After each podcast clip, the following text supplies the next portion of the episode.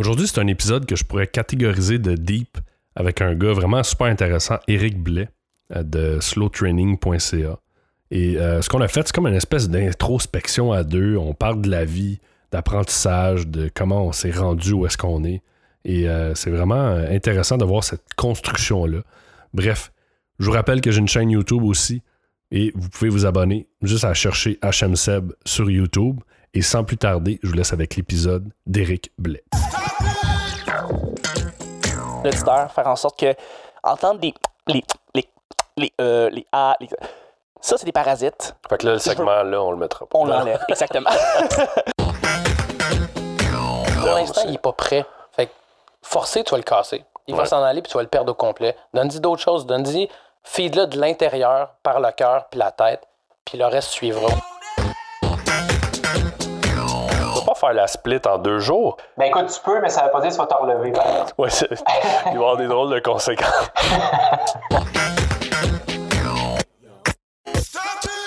Fait que là, Eric, je veux qu'on parle de Wim Hof parce que je pense que t'es un des seuls qui. euh, Puis c'est un drôle d'adon que on s'est parlé de ça. Puis je pense que t'es un des seuls qui connaît c'est qui. Ceux qui savent pas c'est qui, je vous invite à aller le chercher sur Internet. C'est vraiment un personnage super intéressant. Euh, c'est drôle parce que son Wikipédia, ça dit stuntman, mais bon. Je pense que c'est plus que ça. je pense qu'il est beaucoup plus que ça, mais bref, c'est euh, un personnage euh, super intéressant qui arrive par des techniques de respiration, pour ceux qui savent pas c'est quoi, à euh, résister au froid qui prévient la maladie aussi. Bref, il y y, a plusieurs théories sur ça, mais juste donner un exemple, il a monté l'Everest en boxeur et sans aucune autre chose alentour de lui. Donc, euh, et même les scientifiques, moi j'avais vu un, un mini reportage sur lui et euh, il était plongé dans de l'eau avec de la glace, Mhm. avec plein de suces sur lui. Puis Ouais, les c'est en scientifiques. 2006 ou 2007, là, dans ce coin-là. Ouais, C'est dans ses premiers stunts, en fait. Ouais, puis les scientifiques comprenaient pas parce que sa température corporelle restait euh, toujours la même. Bref, personnage super intéressant, mais je trouve ça, euh, je trouve ça intéressant de voir qu'il y a quelqu'un d'autre qui s'intéresse à ça. Puis je suis tombé euh, sur tes petites vidéos qui parlaient de tes premières expériences avec le froid. Fait que je trouvais ça cool de, de- voir que tu avais commencé sans même euh, suivre ce que lui donne comme formation, mais comment tu as trouvé ça de jouer avec ça? Parce que je, je présume que la peur, c'est ça qui doit nous arrêter le plus dans cette, euh, cette aventure-là. Euh, tout à fait, je te dirais, euh, ben, la vidéo que tu parles où j'explique euh, la fin de semaine où j'ai fait pour la première fois euh, une sortie en extérieur. Euh, la, la- la- première sortie faisait entre 0 et moins 5, quelque chose comme ça. J'étais seulement avec un t-shirt, un petit legging. Euh, non, excuse-moi, cette journée-là, j'étais avec un, un hoodie d'été. Et ça a super bien été. Tu sais, 0 à moins 5, c'est un peu comme être dans un spa où euh, tu sors, mettons, de la pièce intérieure et tu t'en vas dans le bain chaud, dans le bain tourbillon ou whatever. Fait que ça se passe bien. Euh, Deux jours plus tard, là, j'ai fait la vraie affaire, entre guillemets, où il faisait moins 7 à moins 16, où là, j'étais avec simplement un petit t-shirt et mon legging. Là, vraiment, j'ai compris ce que ça voulait dire que de ressentir des vieilles peurs, le doute puis prendre le contrôle justement de ta tête. Parce que ça se passait super bien. J'avais pas vraiment froid, en fait. Euh, justement, je respirais très profondément, comme j'avais vu dans certaines vidéos, mais ça fait aussi des années que je fais de la méditation, je suis yoga thérapeute. J'ai quand même vu des exercices de respiration depuis des années. Donc, j'avais un peu une idée de comment le faire, mais entre savoir et entre le faire, et de t'exposer justement dans une situation qui est en dehors de ta zone de confort, mais complètement, c'est deux choses complètement différentes. Le vivre et le savoir, c'est deux choses. Ouais. Et quand je suis sorti à, à moins, euh, moins 7, moins 16, sur le coup, j'ai senti ce froid mordant vraiment m'agresser la peau, mais en même temps, je me souviens d'avoir vu plusieurs de ces vidéos où il disait It feels empowering. Tu sais, tu sens la puissance de quand tu sens le mordant du froid, puis tu as le goût de te sauver, mais que tu réussis à contrôler ta peur, il y a une puissance incroyable en toi qui se libère et tu te sens tellement fort, tu te sens tellement bien et tu te sens, euh, tu te sens prêt à affronter à peu près n'importe quoi.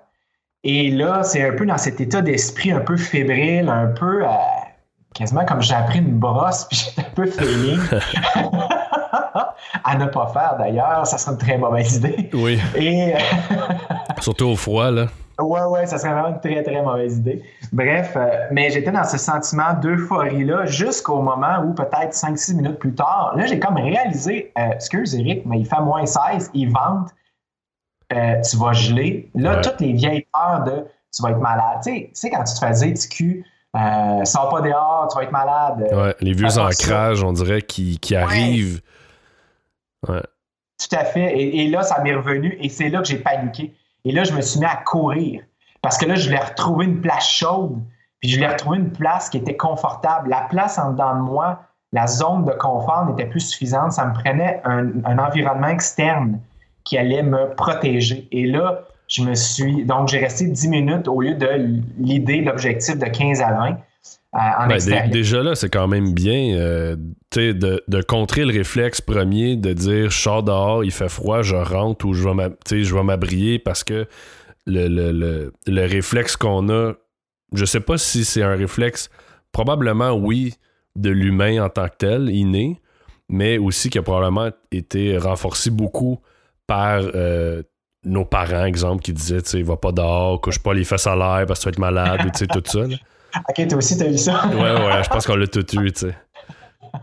Euh, oui, je pense qu'il y a ce renforcement-là en termes de société, nos valeurs, nos, nos peurs, euh, notre éducation familiale et ainsi de suite. Euh, je pense aussi qu'il y a un peu notre passé personnel, c'est-à-dire ce qui nous est arrivé dans nos vies, ce qui nous a forgé en tant qu'individus par nos obstacles, nos défis, que ce soit des blessures en sport. C'est toi aussi, tu, tu es dans l'entraînement, tu es dans le Ouais. sport, donc il nous arrive des moments de doute où tu es à l'apogée, on va dire, de ta performance physique. Et là, tout à coup, tu tombes dans l'abîme parce que tu as une blessure importante et tout ce que tu avais travaillé depuis des mois, des années s'effondre en un seul coup.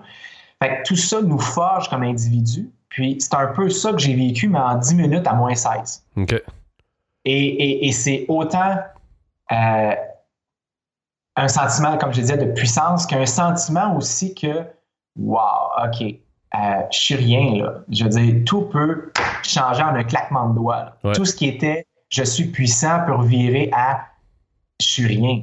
Mais en fait, Et- la peur, ça fait. Je pense que c'est. c'est- En fait, c'est dangereux, la peur. Tu sais, ça, ça Ben- peut, ça peut nous, nous protéger. euh, Mhm. Parce que on va. En fait, la vigilance plutôt. Mais la peur, quand tu commences à avoir peur, je pense que c'est là que. Oui, dans cette situation-là, avec le froid, tu vas juste rentrer à l'intérieur, mais dans d'autres situations, c'est là où ce que tu vas devenir vulnérable. Je pense que la peur, ben de un, c'est très, très utile parce que ça va sécréter les hormones, justement, comme l'adrénaline, par Ouais. exemple, euh, qui va faire en sorte que nos compétences, nos aptitudes physiques vont se décupler pour nous permettre de survivre à des situations potentiellement mortelles. Je veux dire, c'est probablement ce qui nous a aidé en tant qu'être humain à travers les milliers, millions d'années à survivre, à se développer et devenir ce qu'on est aujourd'hui. Donc, dans un certain sens, euh, la peur, c'est une source de vie. Là où ça devient possiblement problématique, c'est lorsque cette peur conduit notre vie, lorsque cette peur prend les rênes de toutes nos décisions, euh, là, ça devient difficile de mettre un pied devant l'autre. Et, encore là, en 10 minutes, c'est tout ça que j'ai vécu, c'est la puissance pure. Comme un peu Wim Hof le dit justement dans certaines de ses vidéos, The cold is my teacher, hard but righteous. Fait que le froid, c'est mon enseignant, mais en même temps, fais attention, oublie jamais que le froid est plus puissant que toi. Puis si tu le prends pas en respect, il peut te, il peut te, faire, il peut te tuer d'un seul coup. Ça, ça doit être fascinant de passer de ces deux extrêmes-là en 10 minutes. De dire. C'est hallucinant. tu sais, je- ben, pas je suis rendu Dieu, mais t'as comme un, une espèce de montée où ce que tu dis là, Hey, je suis puissant. Puis là, à un moment donné, la peur arrive, puis là, tu fais, wow, là, faut, non, non, non, non, non, non, faut que, là, faut que je rentre ou faut que j'aille. Puis là, ça, c'est, c'est- ces deux extrêmes-là, en 10 minutes, ça doit être assez spécial de vivre ça. là. Ben, c'est surtout de, ah, je vais le dire de façon très crue, c'est de passer de, tu l'as bien dit, sentiment de Dieu à I'm full of shit, I'm Ouais. nothing, I'm just a shit. Puis Ouais. c'est vraiment, c'est exactement les mots, c'est exactement comment je me suis senti. Je suis passé de Dieu à une merde en un claquement de doigts. Et je peux te dire qu'une merde qui court pour aller s'abriter au chaud, c'est assez spécial. Et là, j'en ris, mais quand c'est arrivé, je riais pas du tout parce que c'est vraiment un sentiment puissant de se sentir rien, de se sentir c'est un, un, échec. Ouais. Et, et, et c'est quand j'ai repris conscience, en fait, je pense que ma préparation à, parce que Wim Hof a un programme en ligne de 10 semaines que je vais commencer. Okay. Et euh, dans le fond, moi, j'ai commencé à faire des douches froides et euh, à utiliser le froid depuis maintenant euh, octobre, à peu près octobre okay, dernier. Donc, ça fait quand même quelques mois. Puis, je suis allé très, très progressif. J'ai commencé avec des 10 secondes, puis j'étais comme, What the fuck am I doing? C'est quoi, là? Pourquoi je fais ça? Pourquoi je m'impose ça? Ouais. À, maintenant, j'ai hâte de le faire parce que je, je ressens la puissance. Puis, il y a aussi, je ne sais pas si tu connais euh, euh, la méthode Feldenkrais de Moshe, j'espère que je le prononce bien, Moshe Feldenkrais. Je ne sais pas non, si on dit ça, Moshe. Je, je connais pas. Tu pourras googler euh, Feldenkrais méthode, la méthode Feldenkrais. C'est un homme exceptionnel, était, et il y a une chose dans, son, dans un de ses livres de 1900, je pense, c'est 72, s'appelle, je lis ici à côté, Énergie et bien-être par le mouvement. Et euh, il y a quatre facteurs qui prend en compte, lui, et qui sont toujours en interrelation chez l'être humain, c'est-à-dire les pensées, les émotions, les sensations et le mouvement, et chacun sont toujours à influencer l'autre d'une façon ou d'une autre, dans l'ordre ou dans le désordre. Okay. Et c'est un peu ce que j'ai vécu pendant toute cette préparation-là à ma dernière fin de semaine où je me suis jeté dans le vide, où je me suis jeté dans le froid. C'est-à-dire que quand j'étais l'autre côté de la porte encore au chaud à l'intérieur et je regardais dehors, je voyais bien qu'il faisait froid. Il n'y avait pas un chat dehors. C'était à peu près comme 9 ou 10 heures le matin. À moins 16, tout le monde est emmitouflé probablement chez eux. Ouais. Et moi, je me préparais à sortir et à affronter une de mes peurs, mais avec un sentiment de bien-être profond parce que je me sentais prêt à affronter cette peur. Et là, je me disais, OK, mes pensées sont je suis prêt. Mes sensations étaient j'ai une fébrilité. Euh, je sentais ma peau qui réagissait à cette émotion de fébrilité, cette anxiété, mais cette joie-là aussi d'avoir la force de dire je vais confronter cette peur. Et le mouvement, ça a été ma main qui s'en va vers la porte, qui ouvre la porte et le pied dehors, et là, bang, le froid mordant qui vient t'agresser, mais en même temps qui te donne une force parce que tu viens de te dépasser. Ouais, ouais. Et c'est ça un peu que j'ai retrouvé en quelques secondes et dans ces dix minutes-là et que j'ai compris, je crois, je commence à comprendre le message de cet homme que je trouve fascinant qui est Wim Hof, c'est-à-dire The cold is my teacher.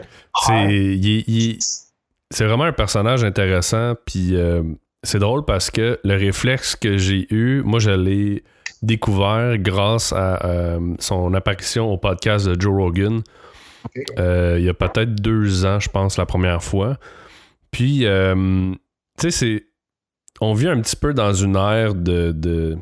Faut être sceptique, tu sais. Faut. Ouais. euh, Puis, il y a beaucoup de.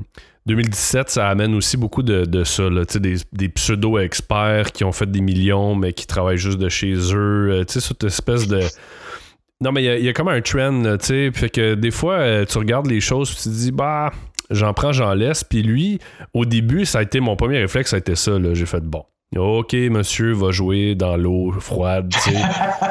Mais là, j'ai été, creusé plus loin, tu sais, puis j'ai vu ce qu'il était capable de faire, puis j'ai fait bon. Soit que c'est Freak of Nature ou il y a vraiment quelque chose. Puis moi, ce qui m'avait comme un peu vendu, c'est que euh, sur le podcast de Joe Rogan, il a, il a, dit écoute, on va faire un exercice super facile. Il dit on va euh, faire un exercice de respiration. Puis il dit je vais te faire retenir ton souffle. Tu sais. Ouais. Puis euh, poursuivre Joe Rogan depuis euh, plusieurs années. Ce gars-là, c'est quelqu'un qui est en forme, mais tu sais, je pense pas qu'il a jamais parlé de ses aptitudes de retenir son souffle puis de faire la plongée ou tu sais, d'être dans cette espèce de veine-là. Puis même lui, il dit ben écoute, moi, généralement, je pense que je peux retenir mon souffle 30 secondes, tu sais. Puis il fait un exercice de respiration euh, live, là, pendant le podcast, puis tu entends respirer et tout. Puis là, il explique qu'il va faire euh, une, une hyper oxygénation. Ouais. Euh, puis qu'une fois que tu as l'oxygène nécessaire, tu peux vraiment garder ta respiration longtemps. Puis je pense qu'il a retenu son souffle, pas, pas Hoffman, mais euh, Joe Rogan a retenu son souffle comme deux minutes.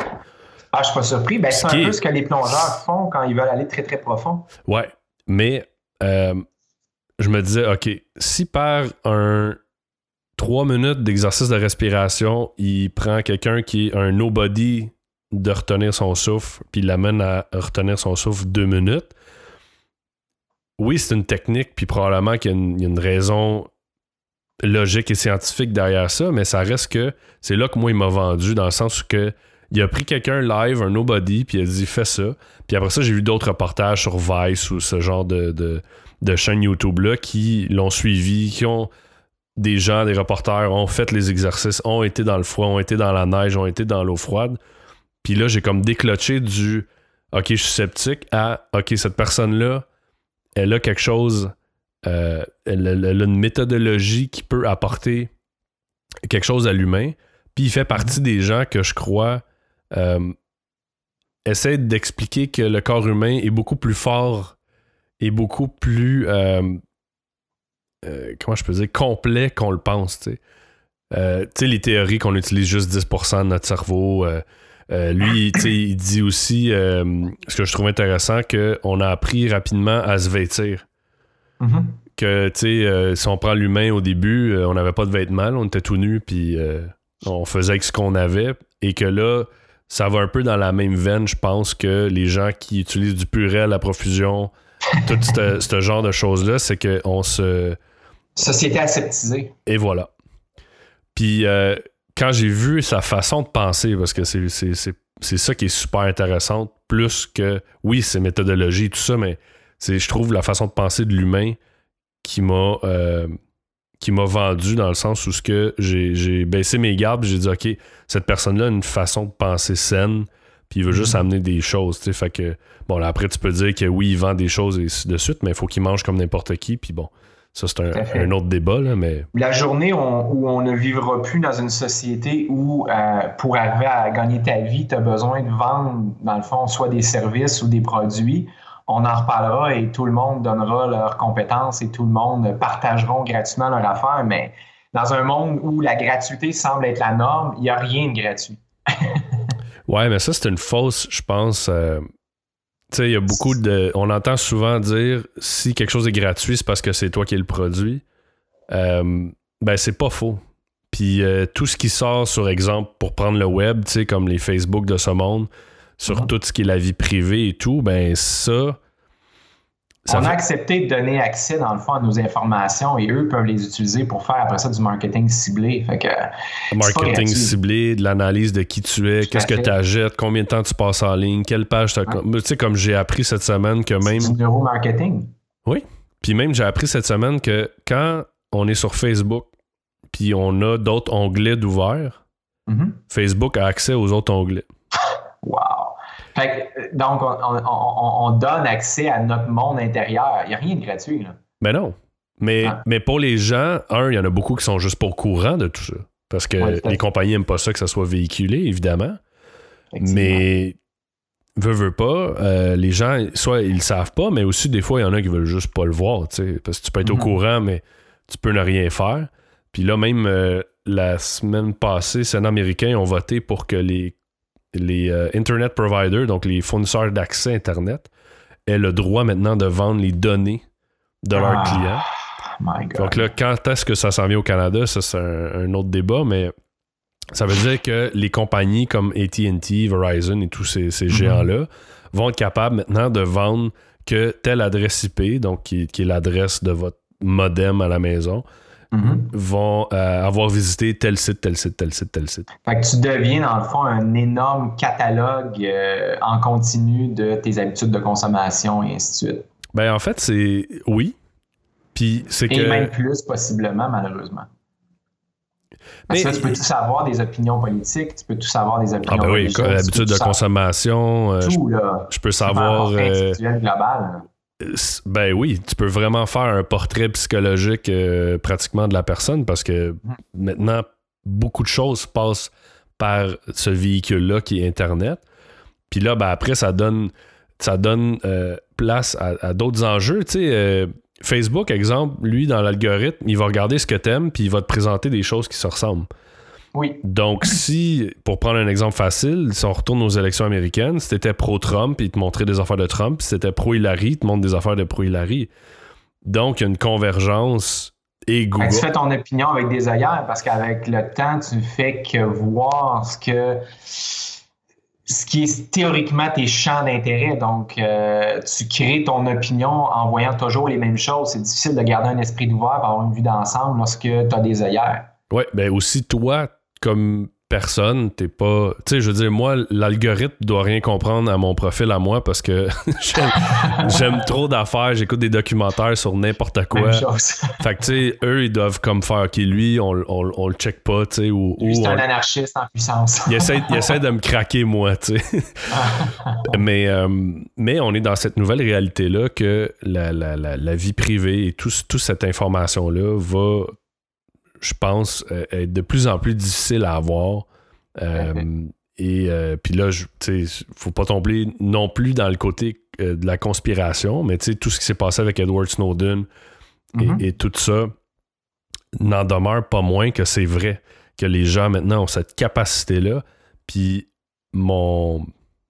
Moi, mon inquiétude, c'est pas nécessairement dans la capacité, mais c'est plus dans le manque de besoin d'autorisation. Mhm. Donc, dans la facilité, c'est plus facile pour Facebook de ouvrir ton micro de téléphone et de caméra parce que quand, on installe l'application native sur notre téléphone, dans Mhm. les petits caractères qu'on lit jamais, Ouais. on autorise qu'ils peuvent utiliser notre micro et notre caméra. Wow. Donc, eux, légalement, c'est plus facile qu'ils ouvrent ça que la CIA ait un mandat pour le faire. Puis on fait tout ça gratuitement. Ben oui. Mais, techniquement, si t'as rien à cacher, tu sais, il Ouais, mais. n'y a, pas y a pas de problème. Le, le- le problème qu'il y a, c'est que c'est potentiellement archivé quelque part. C'est ça, que je m'en ai dit, ouais. Puis un ça peut jour. revenir en arrière. Mm. The ass. Ben oui, puis on s'entend que les médias aujourd'hui aiment bien prendre les 8 secondes d'un événement sans mettre de contexte. Et voilà. Mais j'aimerais ça juste revenir euh, pour terminer sur euh, Wim Hof. Oui. Belle, courbe, hein? Oui, écoute, c'était dans le langage du baseball une magnifique courbe qui est revenue en- vers l'intérieur du frappeur. Moi, j'ai joué pendant à peu près quasiment 20 ans au baseball. J'ai toujours ces analogies. Je m'en vais voir les Blue Jays ce soir. Au Ah ouais? stade. Ben ouais. Déjà? Oh my God, ça va vite. cool. Ben écoute, bon match. Merci. Euh, ouais, c'est ça ce que, ce que je disais. C'est juste revenir sur quelque chose que toi, tu as dit, que je trouve Ouais. intéressant. Euh, lorsque tu as entendu parler de cet homme au début, tu étais un peu sceptique, genre, Eh, c'est qui ce freak club? C'est-tu un genre de freak show, justement? Tout ça? Puis je me souviens de, euh, moi j'ai, euh, je sais pas si tu connais Agatsu, avec eux j'ai fait euh, quelques formations. Euh, je je trouve qu'ils ont une, une super belle approche au niveau de l'entraînement, de l'exercice et ainsi de suite, au niveau du développement des aptitudes physiques dans leur ensemble pour trouver un équilibre justement. Fait eux se spécialisent beaucoup dans l'entraînement par kettlebell, les Indian clubs, euh, aussi tout ce qui est mouvement au niveau mobilité, flexibilité, force et ainsi de suite. En fait, ce qui sert Ok. dans la vie. Et, ben, c'est ça, des aptitudes qui sont transférables dans notre quotidien. Donc, eux, ce que j'ai beaucoup aimé à un moment donné dans une des formations que j'ai fait, c'était Sean Mosen, euh, qui est l'instigateur de tout ça. Je crois, je ne veux pas me tromper, je crois que ça fait 20 ans que ça existe, en tout cas. Bref, euh, il disait, dans le fond, les stunts, un- il nous parlait des stunts des hommes forts dans le temps. Ce que c'est, dans le fond, c'est un message pour attirer l'attention. Donc, ce qu'on veut avec un stunt, c'est d'arriver à faire, OK, je sors de la masse, je vous montre que je suis capable de faire quelque chose d'impressionnant. Là, j'ai votre attention. Et ceux et celles que j'ai votre attention, les gens qui sont réellement intéressés à ce que je fais, vont avoir les oreilles et les yeux grands ouverts. Ouais. Fait que dans le fond, c'est un peu ça. Et pour nous expliquer ça en images, ce qu'ils nous avaient dit en mots, l'an passé, je faisais l'un de leurs, ce qu'ils appellent Masters of Movement. C'est un spécial sur le cirque. Et la première chose qu'on faisait, la première journée, la première activité du matin 1, c'était de planter un clou à travers une planche avec notre main. Wow. C'est le fun de voir les gros yeux à travers l'écran. ouais, le monde ne voit pas, mais. Ben, c'est à peu près les yeux que j'ai fait quand il nous a montré ce qu'on allait faire. Et je te parlais tout à l'heure de la peur que j'ai eue en sortant dehors lorsque le doute m'a assailli et toutes les vieilles peurs. C'est exactement ce qui m'est arrivé avec ce stunt-là parce que tout ce que tu as, c'est un genre de serviette roulée dans ta main qui tient le clou. Tu as le poing fermé dessus et là, tu frappes de toutes tes forces dans une planche à peu près épaisse comme un, un peu plus qu'un Comme un- pouce. un plywood, à travers, exactement. Fait que si tu manques ton coup, il faut que tu passes très droit parce que si tu manques ton coup, le potentiel de te faire mal est quand même là. Ouais. Et en, juste avant qu'on commence, il nous dit Ah oui, by the way, il y a déjà quelqu'un qui s'est trompé, qui a mis le clou à l'envers, Ah non. le clou a passé. Fait qu'oubliez pas de vraiment regarder si vous avez mis le clou vraiment du bon bord avant de le faire. Et là, tu as vu tout le monde, en tout cas au moins une partie venir blanc, dont moi. Et là, ça a fait, encore une fois, qu'est-ce que je fais là? Ah ouais, hein?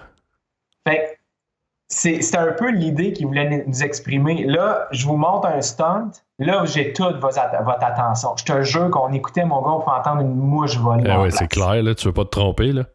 Exact. C'est un peu ça, moi, quand j'ai vu Wim Hof, après avoir entendu Sean Mosen expliquer pourquoi Ouais. les stunts. Et c'est après ça aussi que tu vois, en tout cas, ça, c'est ma perception, que tu vois si la personne qui fait le stunt le fait uniquement, et je vais essayer de ne pas être dans le jugement quand je avec ce que je vais dire, mais elle est là juste pour aller chercher des likes, puis aller chercher euh, une notoriété pour se booster l'âme, se booster l'ego, ou si c'est un, euh, une personne qui est profonde et qui veut réellement essayer de faire avancer la cause, de faire avancer, dans le fond, les Et, et Ouais, c'est juste que- pas de jugement, là, mais en même temps, j'en fais un en disant ça. Là. Mais en même temps, c'est ça, c'est que 2017, on est tellement exposé à ça. Mhm. Puis moi, je suis le genre de personne que, tu sais, je vais aller creuser dans le sens où, que, oui, j'étais sceptique, mais, tu sais, j'ai été voir différentes sources d'informations sur cette personne-là, qu'est-ce qu'elle a fait, j'ai lu, tu sais, tu te fais une opinion, mais c'est sûr que, euh, surtout dans l'industrie, de l'activité physique, du, fitness et tout, il y a tellement de bordel et de boîtes.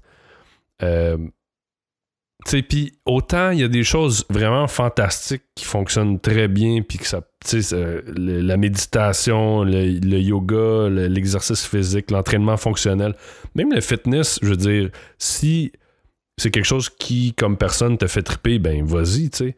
Mais il y a tellement de bullshit, que ce soit avec les produits, les suppléments, les, les recettes magiques, le thé qui fait maigrir, toutes ces cochonneries-là, tu sais. Fait que c'est sûr que maintenant, quand tu vois un stunt, il y a comme. Il y a, y a une. un- je cherche le mot Il y a français. une critique. il y Ouais, a un due diligence à faire, tu sais. Un doute légitime. Là. Fait qu'il faut, faut aussi quand même aller voir ça, puis je pense que c'est ce qui amène ce, ce, ce scepticisme-là. Fait que, je suis d'accord. fait que tu sais, puis moi, je fais partie des gens qui, quand ils rencontrent quelqu'un, ben, tu sais, t'as ma confiance, puis tu sais, prove me wrong, puis à ce moment-là, on se reparlera. Donc, Pareil. mais, Moi aussi, je donne le bénéfice du doute la première fois, mais après ça, si tu essayes de me remplir, ça fonctionnera probablement pas une deuxième fois. Ben, c'est ça, tu sais. Mais vu que ça, c'est une personnalité publique, puis c'est un. tu sais, Oui, il y a un stunt, mais le, le- le fond de la personne probablement était très bon. Mais je comprends ton parallèle de dire, ben, c'est sûr que pour sortir du lot, tu sais, il y en a probablement d'autres, des, des personnes comme Wim Hof, là, qui font le même genre de choses, mais qui n'ont pas eu la chance de passer où est-ce qui est passé ou de, de faire ce que lui il fait, tu sais. Mais quand tu Ben, c'est sûr qu'il le fait par rapport à son passé aussi, quand il disait que sa femme s'était suicidée, ben, qu'il était dans une dépression profonde. c'est ça que j'allais dire. Ça l'a, ça l'a bâti, c'est ce qui a fait qu'il est devenu ce qu'il est. Ouais. Et, et ça, c'est unique en soi. Et écoute, je- je- j'espère, je suis pas en train de dire qu'il faut que tu passes par là pour atteindre ce qu'il a atteint, mais en même temps, c'est tout de même cette souffrance-là probablement qui l'a amené où est-ce qu'il est. Et, et- et c'est un peu ça, en fait, aujourd'hui, que je vois. Moi, il y, a, il y a un paquet de gens qui m'inspirent depuis les cinq dernières années.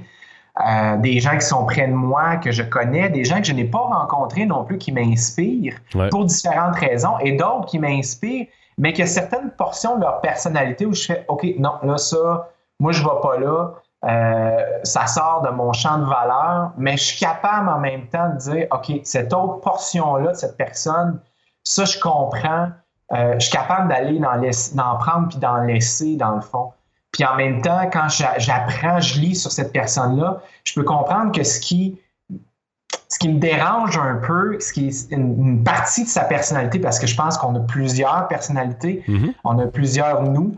euh, ben, je comprends que cette portion-là qui me dérange, peut-être que ça a rapport à son passé, justement, comment il a été éduqué, que ce soit par sa, son pays, que ce soit parce qu'il a vécu dans son pays, que ce soit par sa famille, sa religion, ainsi de suite.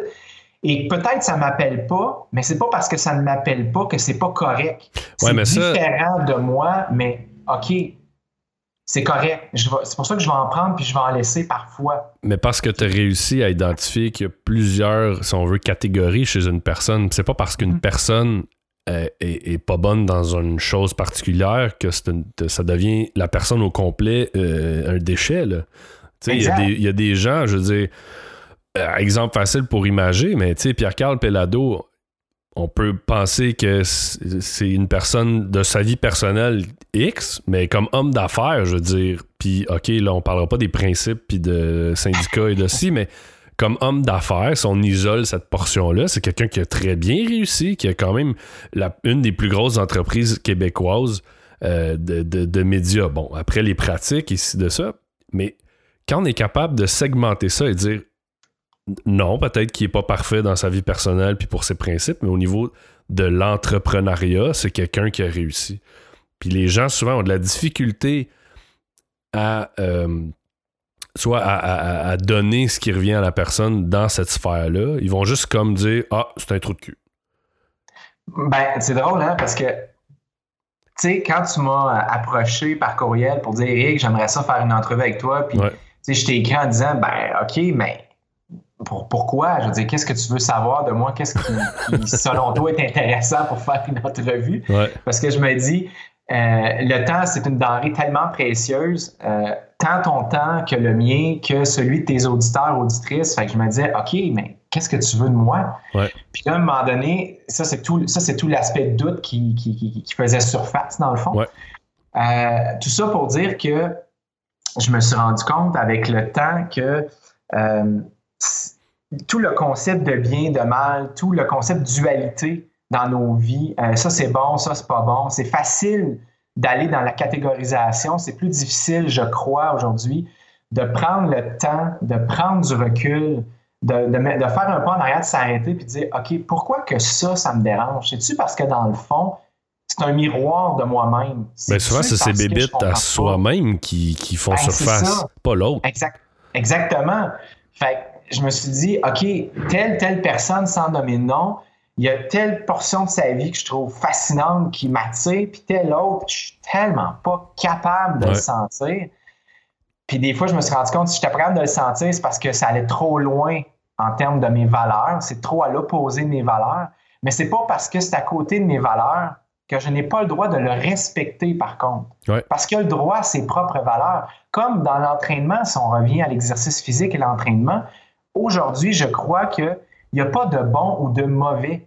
Je veux dire, que tu aimes le CrossFit, que tu aimes le fitness, que tu aimes le yoga, le pilates, animal flow, name it. Moi, là, aujourd'hui, l'important, c'est qu'est-ce qui te fait du bien, qu'est-ce qui te donne du plaisir et qu'est-ce qui te permet d'évoluer comme personne. En dehors du déni, en dehors de la dissonance cognitive, en dehors de whatever, là, quand tu ne te comptes pas de menterie, là, quand tu le fais vraiment pour toi, tu le fais pas parce que la société dit c'est ça qui est bon, puis c'est ça que tu devrais faire. Ouais. Qu'est-ce qui te fait du bien à la fin de la journée?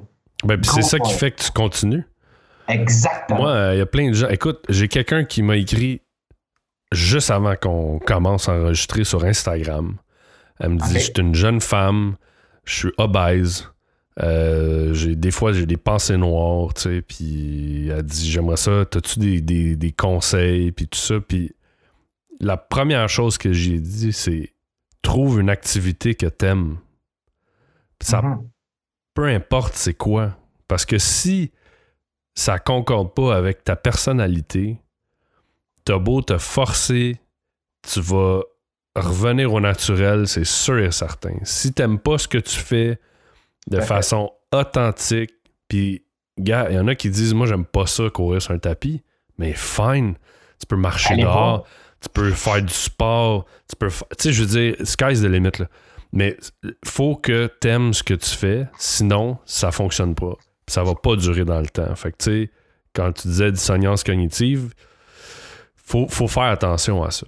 Je Je suis tellement d'accord avec toi. Puis en plus, il y a un livre extraordinaire. Moi, je le trouve extraordinaire. Euh, l'auteur actuellement est en Australie. J'ai communiqué avec elle quand j'ai fini le livre il y a à peu près un mois. Ça s'appelle No Sweat. C'est de Michel Segar. Et euh, c'est franchement intéressant. Les 20 dernières années, elle a fait des études comportementales et euh, l'exercice physique. Donc, qu'est-ce qui motive les gens à continuer à s'entraîner, à bouger dans le temps versus euh, le phénomène yo-yo des personnes qui, quand les nouvelles, euh, les nouveaux magazines vont sortir bientôt là, avec le printemps, parce que les costumes de bain vont s'en venir, vont avoir de moins en moins de vêtements sur le corps. Fait que là, les gens vont faire Oups, j'ai pris du poids pendant l'hiver, c'était bien le fun. J'ai pas été en janvier, fait que là. fait que exact. Fait que tu as la fameuse vague des gyms de janvier-février qui est résolution. Là, c'est pas mal fini. Là, genre vers mai, les magazines d'un kiosque avec. Euh, comment perdre 20 livres en 5 jours, euh, la résolution, le truc miracle, la pilule, ainsi de suite, avec le costume de bain, avec la fake, les abs, puis le gars. Et là, c'est à toutes les années, c'est ça. C'est un recommencement. Ah c'est la même cassette.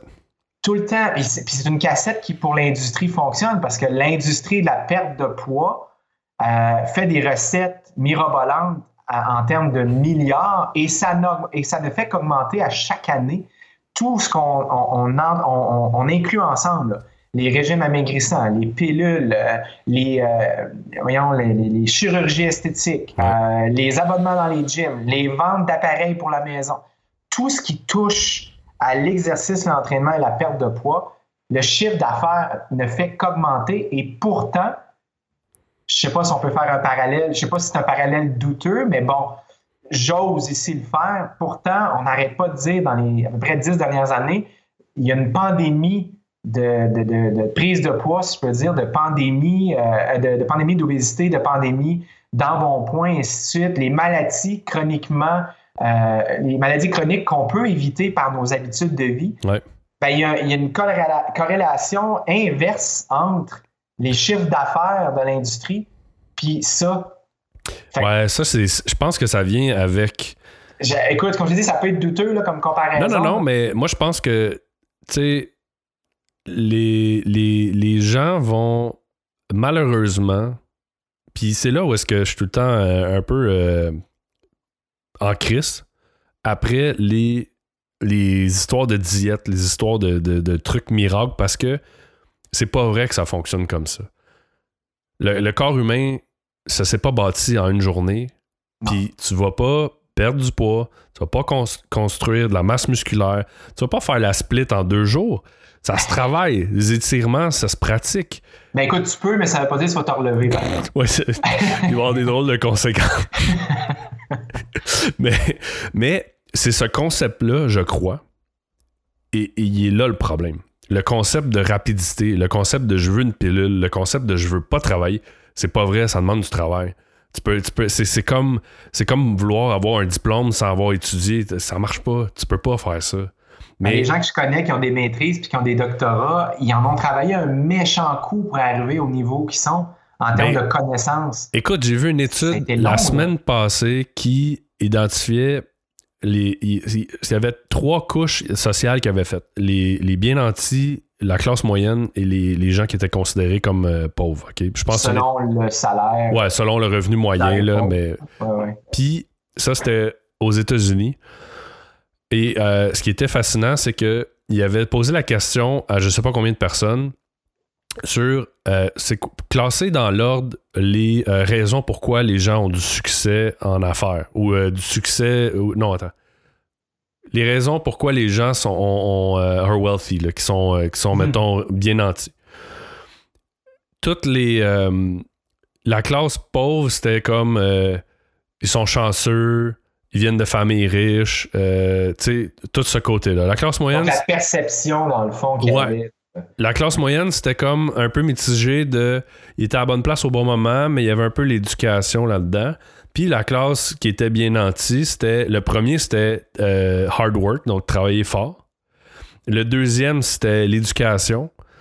Puis je pense que le côté d'avoir de l'argent ou euh, quelque chose comme ça, c'était plus loin. Bon, euh, là, il y en a qui vont me dire, ben oui, mais c'est sûr parce que eux, c'était pas important d'avoir de l'argent parce qu'il y en avait, bon, blablabla. Mais c'était juste pour montrer que il y a personne, et les cas sont très très rares, de gens qui tombent millionnaires qui tombent avec un six-pack de façon magique.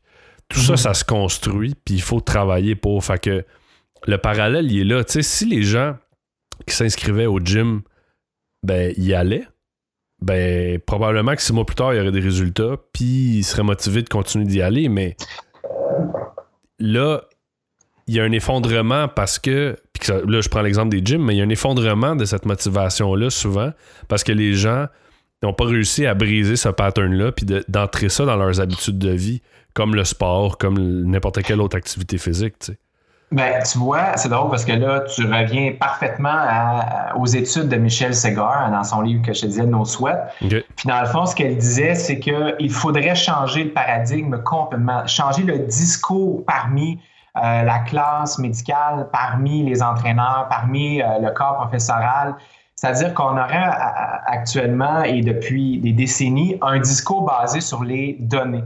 Donc, on sait que si on fait l'exercice tant par semaine, sais, on a la fameuse recommandation de 5 fois 30 minutes par semaine Ouais. euh, qui, qui était, selon elle, poussée dans le fond de la gorge euh, de la population.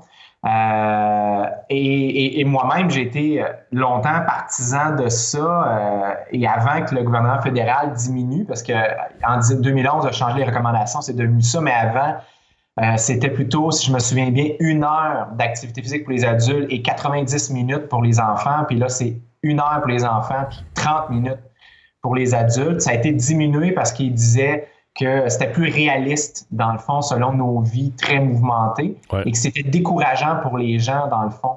Et moi, je me suis battu contre ça en disant, ben c'est ça, nivelons encore une fois par le bas. Et là, avec les, les, les, les, recherches et le livre de Michel Segar, je me suis rendu compte que, OK, dans ma tête, la logique fait qu'effectivement, c'est nivelé par le bas, Ouais. mais selon elle, finalement, c'est pas si fou, ça, si fou que ça ce qu'ils ont fait. Puis Ben, ça non, temps parce que- ça passe dans ma tête. C'est comme pas logique dans ma tête d'entraîneur. Ouais, mais en Parce même que je me suis temps. fait entraîner comme ça, puis je me suis, à l'école, c'est comme ça, je me suis fait montrer. Ouais, parce que mais le problème là-dedans, c'est que oui, je comprends ton point. Puis moi aussi, d'une certaine façon, je peux comprendre euh, qu'on dit qu'on nivelle vers le bas. Par contre, le problème qu'il y a, je pense, pour les gens qui ont jamais fait, exemple, d'activité physique, ou que ça soit dans modifier n'importe quelle habitude de vie, tu sais, tu peux pas, dans ta tête, passer d'être sédentaire à faire cinq fois par semaine une heure de sport. C'est impossible. À moins d'avoir la volonté de, gens, de, de peu de gens que je connais, là, c'est, ça doit prendre la même volonté qu'arrêter de fumer. Puis, euh, been there, done that, God knows que c'est pas facile. Mhm. Mais si à la place, tu dis, je vais commencer par 5 fois 5 minutes, puis après ça, je vais monter à 7 minutes, puis je vais monter. C'est la même chose. Pour ça que je suis pas d'accord avec les diètes ou avec n'importe. Tu sais, je veux dire, l'école te montre pas des, algorithmes mathématiques en première année. Il y a une construction. Tu sais, on va apprendre 1 plus 1 égale 2, puis on va après faire les multiplications, puis après ça. C'est le même concept. Mais vu que les gens veulent tout vite, puis on leur met dans la bouche que là, OK, là, là, t'arrêtes de tout manger, tu manges juste de la salade, puis tu te fais un chèque de protéines, puis là, c'est comme ça que ça va fonctionner. C'est pas vrai que ça fonctionne comme ça. Le corps a besoin d'adaptation, puis il a besoin de temps pour s'adapter aussi, tu sais. Fait que ça marche pas, c'est impossible. Puis, puis c'est drôle parce que tu, tu- on dirait quasiment que tu as un peu lu le livre. Ben, j'ai lu, j'ai lu quand même beaucoup d'études, tu sais, euh, sur la chose, là, mais. Mais ce qu'elle disait dans le fond, c'est que c'est ça, il faut passer d'un discours de données à un discours plus humain, un discours plus centré sur l'individu. Ouais. Et ce qu'elle disait, c'est faut comprendre que pour la majorité des gens, ça prend des résultats tangibles, instantanés. La gratification instantanée qu'on a par nos cellulaires, nos smartphones, par exemple, Ouais. euh, que l'on a en prenant euh, une bonne bière, que l'on a en allant voir un bon film, que- il faut une gratification instantanée. Donc, le message, au lieu de dire fais de l'exercice physique pour ta santé parce que c'est bon pour euh, prévenir les problèmes cardiaques, prévenir ci, prévenir ça, parce que tu vas perdre trop loin. C'est trop loin, c'est- Mhm. c'est trop dur à imaginer. Puis en plus, il y a un élément encore plus important, puis ça, c'est une gérante. J'ai travaillé pendant six ans dans un Nautilus. Puis ce qu'elle m'avait dit, puis ça, ça m'a toujours resté, elle dit Eric, oublie jamais, on vend de l'effort. Ouais. Et ça, vendre de l'effort, c'est bien plate, là. Mais c'est pas facile pour tout le monde. Des freaks comme moi qui tripent sur avoir mal en entraînement, c'est pas la majorité des gens. Non, effectivement, c'est pas la majorité. Ça a été long avant de me rentrer dans la tête. Fait que là, de recouper, ne pas oublier qu'on vend de l'effort, puis ne pas oublier que les résultats tangibles instantanés versus les bénéfices obscurs à long terme de c'est bon pour ta santé, puis c'est bon pour la perte de poids, c'est trop loin. Ouais, en même temps, c'est parce que nous, on est comme ce qu'il faut, euh, faut se ramener souvent parce qu'on est de l'autre côté de la clôture. Ouais. Tu sais, moi, je fais partie des gens que maintenant, euh, si ça fait 3-4 jours que j'ai pas bougé, là, je, je, le sais, là. Ma tête à spin. Je, me, je, je, le sais, là. Faut que j'aille bouger, faut que je joue au hockey, faut que j'aille courir dehors, faut que j'aille faire lever des poids, faut que j'aille faire n'importe quoi. Mais il faut que je bouge, sinon je me sens pas bien. Moi, je suis rendu de, de, de, de l'autre côté. Puis quand on est rendu de l'autre côté, on a de la difficulté à concevoir que les gens comprennent pas le bien-être que ça peut amener, l'énergie, de mieux dormir. Puis même si tu leur énumères tout ça, c'est comme trop abstrait encore parce que sont pas passés de, ce côté-là. Je suis tellement d'accord. L'empathie, la, capacité de se remettre dans la peau du nouveau qui t'arrive et en plus peut-être qui est intimidé parce que toi, tu es capable de faire et se voit comme tellement bas, parce que ça, on me l'a exprimé des fois. Ouais. Puis même si je voulais pas faire ressentir ça à la personne devant moi, ça reste que c'est ça qui est arrivé quand même. Et, Mhm. et ce que je dis aux entraîneurs, ce que je dis aux gens qui me posent des questions, c'est si tu es quelqu'un sur qui ces gens-là reposent, ils te regardent comme modèle ou ainsi de suite, ouais. toi, assure-toi de te remettre dans des situations que eux vivent quand ils viennent te voir les premières fois. C'est-à-dire que sors de ta zone de confort, essaye un autre sport, essaye une autre discipline où tu vas être vraiment, mais vraiment poche.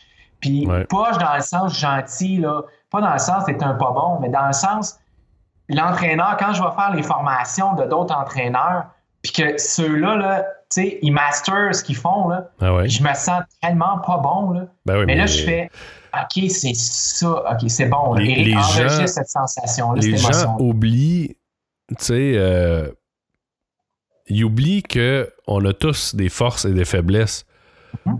Puis c'est sûr que quand tu arrives avec ces gens-là, eux, ben, ils n'ont pas cette force-là encore parce qu'ils viennent te voir justement pour atteindre des objectifs puis de, de s'améliorer, mais effectivement, ils ont ça. Puis moi, il y a une chose que. Parce que ceux qui savent pas, là, puis euh, je le dis, mais dans le fond, Eric, je l'ai, euh, entre guillemets, rencontré virtuellement parce que tu vendais des trucs de ton, de ton studio. Tu vendais des. Tu vendais Ouais. des, euh, des tapis de rubber, tu vendais des. euh, des Ouais, tout ce qui était musculation, Ouais. euh, une grosse machine, ouais, plein d'affaires. Puis là, en tout cas, on s'est écrit pour ça. Finalement, ça n'a pas fonctionné, ce qu'il y avait. euh, bref. Puis, euh, c'est comme tomber dormant. Puis après ça, on s'était ajouté sur Facebook pour discuter justement de, de sa vente de choses. Puis je voyais passer tes capsules et tout. Puis un truc que j'ai trouvé très cool parce que, évidemment, tu sais, j'ai fait un peu de recherche sur, sur ce que tu as fait et, ton site et tout ça. Puis tu as comme une, une belle liste de diplômes. Mais ce que je trouve vraiment cool, puis ça, c'est une des choses que je trouvais vraiment intéressante, c'est que euh, tu publies des, des, des bloopers de tes affaires, puis non, mais tu te prends pas au sérieux dans le sens où ce que euh, il y a beaucoup de gens que tu sais, tout ce qu'on voit d'eux, c'est leur côté parfait. C'est le côté, euh, que ce soit en vidéo, que ce soit de, de, de l'autre, d'autres formats, mais c'est les bons takes. C'est les bonnes prises.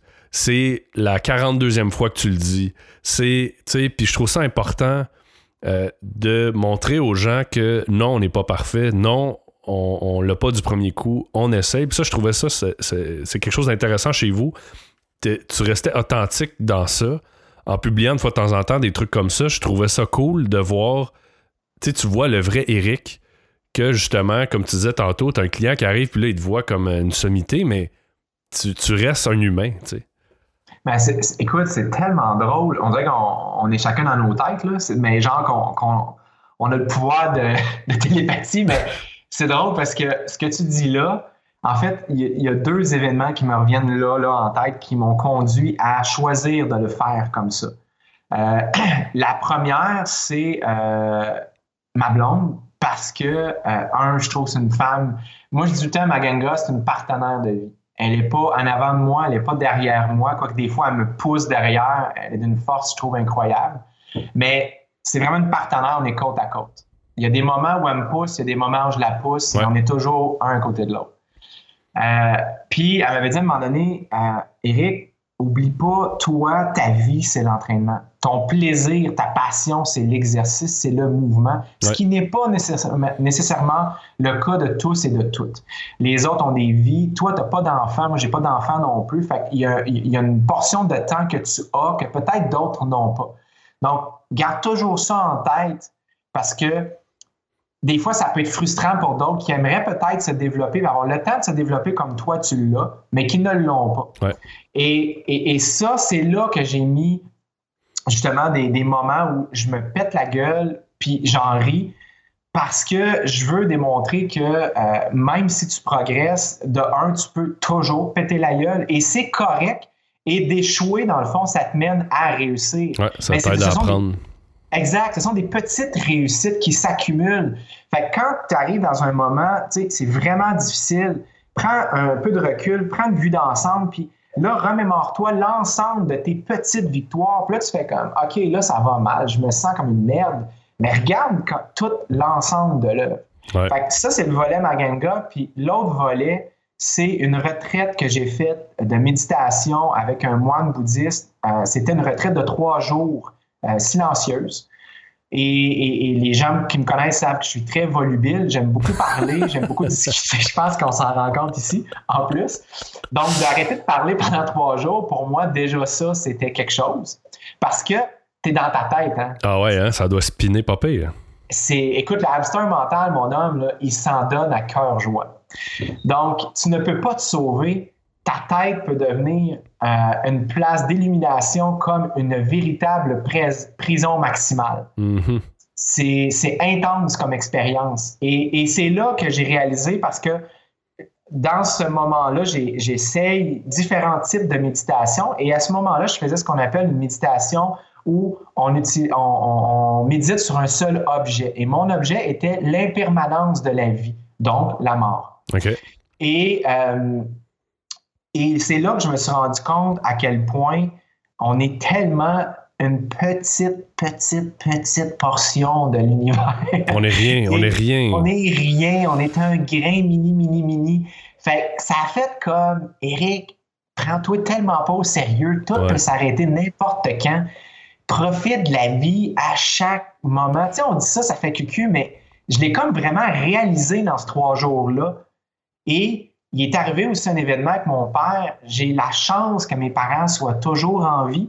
Ouais. Et il est arrivé, mon père est cardiaque et il y a eu une grosse crise il y a quelques années où euh, je pensais vraiment que ça y était. Il, il y avait une crise pendant la nuit dans mon lit. Et euh, ma mère nous a appelé, on couchait chez ma blonde, et ma mère nous a appelé en catastrophe, vite, vite, vite, venez. Les médicaments qui fonctionnent habituellement, ça ne fonctionne pas. Euh, puis je l'entendais crier de douleur dans le téléphone. Wow. j'ai quasiment volé entre l'appartement de ma blonde puis chez nous. Il couchait à la maison, puis moi chez Ouais. ma blonde. On a quasiment volé en courant. Je me souviens pas vraiment de ce qui s'est passé entre ces deux moments-là. L'adrénaline, hein? L'adrénaline totale, la peur, puis en tout cas, bref. Mais quand je suis arrivé là, je suis devenu dans un état second avec ma mère qui était en panique. Et moi, c'est comme si j'avais pris les rênes de tout ce moment-là pour dire à ma blonde, occupe-toi de l'ambulance qui s'en vient pour pas qu'il cherche. Ma mère sort les médicaments pour pas qu'il cherche. Puis j'étais avec mon père, puis c'est, j'avais l'impression qu'il me faisait un peu ses adieux. Ouais. Puis ça a été un moment extrêmement fort. Et, et ça, plus cette, cette, cette retraite-là, m'ont comme fait réaliser que la vie, on le dit, ça tient à un fil, ça peut paraître cucu, mais quand tu le réalises profondément, tu fais Wow, OK, Ouais, ça donne pas grand-chose de me prendre pour le nombril du monde. En Je suis fait, tellement bien. la, la mort, ça, ça, ça ramène beaucoup de choses en perspective dans l'optique où est-ce que. euh, Puis je pense que. Je me souviens pas c'est quoi que j'ai vu. Il disait il y a trois choses universelles la mort, le rire. L'amour. euh, ouais, non, quatre. Euh, euh, mort, la mort, rire, la, la, la tristesse, puis euh, le, hum, l'amour. Puis, euh, je trouvais qu'il y avait, il y avait pas tort, tu sais. C'est, quatre choses universelles. T'as pas besoin de parler. Euh, tu- t'as, t'as pas besoin de communiquer dans n'importe quelle langue. Puis tu peux vivre la même chose au même moment. Puis tu peux te comprendre. Euh, puis la mort, ça fait souvent ça. Ça, va, ça va enlever tout l'excédent alentour. Puis ça va ramener juste la base. Tu sais, ça Tellement. va, ça va enlever de dire Hey, je suis beau cette photo-là, je suis pas beau. Ça va enlever le qu'est-ce que les autres vont penser? Ça va enlever. Ça enlève tout ça. Puis, veux, veux pas, on dirait que quand tu, tu vis ces, ces- ces événements-là, ça enlève tout ça, puis ça te ramène à la base, ça te ramène à ce qui est essentiel. Puis oui, ça ramène aux petites phrases cucu de profite de chaque seconde, de la vie, ça tient un fil, de tout ça. Mais c'est vrai quand même. En fait, ça- je pense que c'est cucu tant que tu ne l'as pas ressenti dans tes tripes. Je peux me tromper, là, c'est ma perception, mais j'ai l'impression que quand tu as vécu quelque chose qui, t'est- qui, qui est venu te rentrer, c'est comme un genre de coup de poing dans le ventre où tu perds complètement le souffle, puis tu as l'impression que tu ne le retrouveras jamais, ton souffle. Ouais. Quand tu as vécu ça, la phrase est plus cucu. Ben, c'est un peu. euh, c'est un peu dans la même optique, puis c'est drôle parce que je veux faire une, une- une capsule YouTube là-dessus sur. Quand tu as envie de faire quelque chose, fais-le. Euh, Mhm. Puis on parlait un petit peu de ça euh, avant d'enregistrer, mais si t'attends que ça soit parfait, tu le feras jamais. Commence aujourd'hui. Commence, puis on refait le parallèle avec l'activité physique, mais commence à marcher une minute. Oui, Là, tu vas dire, ouais, mais une minute. Une minute, c'est mieux que rien, parce qu'avant, c'était rien. Puis si t'attends, ben, tu vas te retrouver dans un an que tu n'auras pas commencé à marcher, que tu n'auras pas commencé à faire le podcast que tu voulais faire, que tu n'auras pas commencé à faire X, Y, Z. Si t'attends le moment idéal, ce jour-là n'arrive jamais parce qu'il y a toujours des raisons de reporter. C'est jamais parfait. T'as pas le bon équipement, c'est pas le bon timing, t'as pas assez d'énergie. J'ai pas Hey, de des raisons, là, on peut s'en donner. Là. Ouais. C'est fou. Mais c'est tellement, c'est tellement vrai que, écoute, garde, je ne savais pas si j'en parlerais parce que sérieusement, c'est quelque chose qui, pour moi, est extrêmement émotif parce que je pense qu'on s'en avait parlé un peu. Tout le, le branding que j'ai décidé d'assumer depuis septembre 2016 de Slow Training, Ouais. euh, je l'ai mûri pendant longtemps parce que, tu sais, slow, c'est pas nécessairement sexy comme mot. Non, Euh. effectivement, si tu le prends comme ça. euh, Euh, tu sais, slow training, j'ai des gens qui ont qui m'ont dit qu'ils ont trippé, puis j'ai des gens qui ont dit je comprends pas. Hey, si je suis rendu dans le slow training, je dois être rendu poche en tabarouette. ouais. Tu sais, fait encore là, c'est une question de perception. Fait que je l'ai mûri pendant longtemps jusqu'à temps que je fasse comme OK, I embrace comme un de mes amis, collègues où je travaille, Bert. euh, I embrace my weirdness ou appelle-les comme tu voudras, mais je suis rendu à un moment de ma vie où j'ai plus le temps d'attendre, j'ai plus envie d'attendre, puis il arrivera ce qui arrivera, tu sais. Mais écoute, tu peux. Sais-tu comment tu peux perdre du temps juste à penser justement à un nom d'entreprise? Puis si t'attends de trouver le mot parfait, là, ça peut être long de trouver le mot parfait parce que là, ça sonne pas bien dans telle langue, ça sonne pas là, c'est trop long, il y a pas le ci, il pas le ça. Hey, moi, je, je l'ai fait, là. Je, je- je l'ai fait pour une entreprise, je viens de le faire pour une deuxième entreprise. Tu peux, à un moment donné, là, puis là, j'ai dit, j'ai dit à mon partner, j'ai dit, OK, lui, il est bon, là. On l'aime les deux? Go. go. Parce que sinon, tu vas faire des sondages à pu finir, tu vas leur demander, tu vas dire, ah, hum, ah, finalement. Puis j'ai dit, on va se retrouver dans un an qu'on va encore se signer juste pour le nom. Puis là, c'est une affaire, puis c'est le début, là. C'est, c'est, c'est, c'est même pas le reste. Fait que On tu dirait peux- que ça crée un état de procrastination. Ouais, mais c'est nous-mêmes. Je sais pas pourquoi, tu sais. Tu te dis, La peur. tu sais, je veux dire, puis là, on prend l'exemple du nom, mais euh, Nike, à l'époque, quand ils ont sorti ça, ça, ça, veut, ça veut rien dire, Nike, là. Mhm. Mais aujourd'hui, tout le monde connaît Nike. Puis il y en a Ouais. plein de mots comme ça. Fait que tu sais, là, tu te dis, tu t'attardes à un détail aussi anodin. Tu sais, c'est sûr que, bon, il y a des noms qui. qui- Qui peuvent être douteux. ben, ouais, tu sais, si tu pas un commerce avec le mot 2000 à la fin euh, en 2017, c'est un peu étrange, mais, tu sais, quand même, ce que je veux dire par là, c'est qu'on perd beaucoup de temps à analyser, je pense, trop de détails. Puis à- on, on est trop dans l'attente, puis on n'est pas assez dans l'exécution. Hey, écoute, tu m'amènes tellement à une cliente que je salue qui m'a énormément aidé dernièrement, Suzanne, qui me disait Sois moins dans ta tête, sois plus dans ton cœur. Ouais. Elle dit Quand tu parles, on voit dans tes yeux que tu es un passionné. Arrête de penser, puis parle avec ton cœur. Ouais. Là, j'ai fait comme, ah, OK. Puis Ouais. c'est un, c'est un peu ça, dans le fond, quand j'ai embrassé le slow training, c'est ça que j'ai commencé à faire.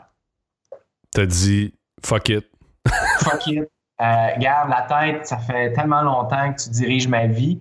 Ça en prend aussi. Il faut regarder un équilibre. Je, je crois qu'il faut garder quand même un équilibre. Mais, mais à un moment donné, OK, go, on se lance. Puis, tu sais, où je voulais emmener dans l'affaire que je te disais un peu émotif, c'est, tu sais, on se parlait cette semaine au niveau du voyage. Ouais. Puis, moi, je, trouve que les voyages, c'est extrêmement formateurs. Formateurs pour développer ce qui est le plus humain en nous parce que, dépendamment évidemment du type de voyage que tu fais, mais nous, ce que l'on fait essentiellement, ce sont des voyages qui nous dépa- dépaysent le plus possible, même dans des endroits qui nous ressemblent un peu, et aussi des voyages qui sont physiquement actifs. Donc, on va euh, aller dans des, dans des endroits où on peut goûter de la nourriture locale, qu'on peut goûter de la langue, de la culture locale. Euh, on va aussi aller dans des endroits comme nos deux derniers voyages, ou trois même, où euh, on va aller dans des endroits où on monte sur des volcans, où on va être en altitude, ou ainsi de suite. Donc, ça demande une certaine condition physique. Et moi, je me souviens d'un moment en 2015 où j'ai eu 40 ans. Et euh, ma blonde m'avait dit euh, quelques semaines auparavant, elle dit pour tes 40 ans, je veux qu'on marque le coup. Je t'invite, on s'en va à la Nouvelle-Orléans une semaine. J'ai fait comme OK, cool. À Nouvelle-Orléans, euh, c'était hallucinant. Pour les gens qui sont allés, ils vont comprendre ce que je dis. Les gens qui ne sont pas allés, si vous pouvez, allez-y. Euh, la culture musicale, si vous aimez la musique, c'est juste trop incroyable. Euh, on est allé aussi post-Katrina dix ans après. On a vu des secteurs qui étaient remontés de toutes pièces. Puis, tu sais, tu ne pouvais pas dire qu'il y avait eu Katrina dix ans auparavant, mais on a vu aussi les secteurs plus pauvres un peu, qui est encore la dèche totale dix ans après. Euh, on, a vu Bourbon Street le soir, qui, qui, a quelque chose en soi, ainsi de suite. Tout ça pour dire qu'il y a un moment où on est arrivé dans un cimetière et euh, j'ai eu une émotion intense parce que non seulement j'avais 40 ans à ce moment-là, mais en plus, c'était la date qui terminait mes 1000 jours thérapeutiques où je m'étais donné deux ans et demi où je sortais complètement de ma zone de confort. Ok. Euh, et ça s'est étiré finalement jusqu'en 2016. Je m'étais dit, je décide consciemment que pendant cette période, je vais investir mon temps, mon énergie et mon argent dans des formations avec des professeurs extraordinaires, dans des livres. Je vais lire de façon compulsive un maximum de livres dans différents domaines pour m'exposer, même dans des choses au début que je trouve un peu weird. Je vais faire euh, des voyages où je vais me mettre dans des situations où ma peur va être très sollicitée pour différentes raisons. Donc, et je sais qu'à ce moment-là, je ferai très peu ou pas d'argent du tout parce que à chaque fois, je réinvestis. Et en même temps, je m'étais dit, pour arriver à ressentir et pour arriver à vivre ces moments-là et à comprendre et à maîtriser ce que je vais apprendre dans les livres et apprendre avec ces professeurs extraordinaires-là, je vais avoir besoin de temps. Donc, je ne peux pas voir 40 heures de clients par semaine, c'est impossible parce qu'il faut que je pratique. Puis, comme je ne sais pas où ça va m'amener, ben j'ai besoin de temps. Mais en même temps, c'est que tu as ben, décidé d'investir en toi-même. Exactement. Fait que finalement, ça a fini que j'ai fait ça pendant quatre ans et demi jusqu'à l'année 2000 fin d'année 2016, Wow. où j'ai pas vraiment fait bien de l'argent parce qu'à chaque fois que j'avais de l'argent, je l'ai réinvesti dans cet enseignement-là, dans des formations qui parfois sont assez dispendieuses. Ouais. Et j'ai acheté je ne sais plus combien de milliers de dollars de livres aussi. Ma bibliothèque est pleine. Mais ça prend du temps de lire, puis de, de- Ouais. de- de digérer l'information, puis d'apprendre. Mais je me suis donné cette période-là. Et là, en 2017, là, c'est je redonne.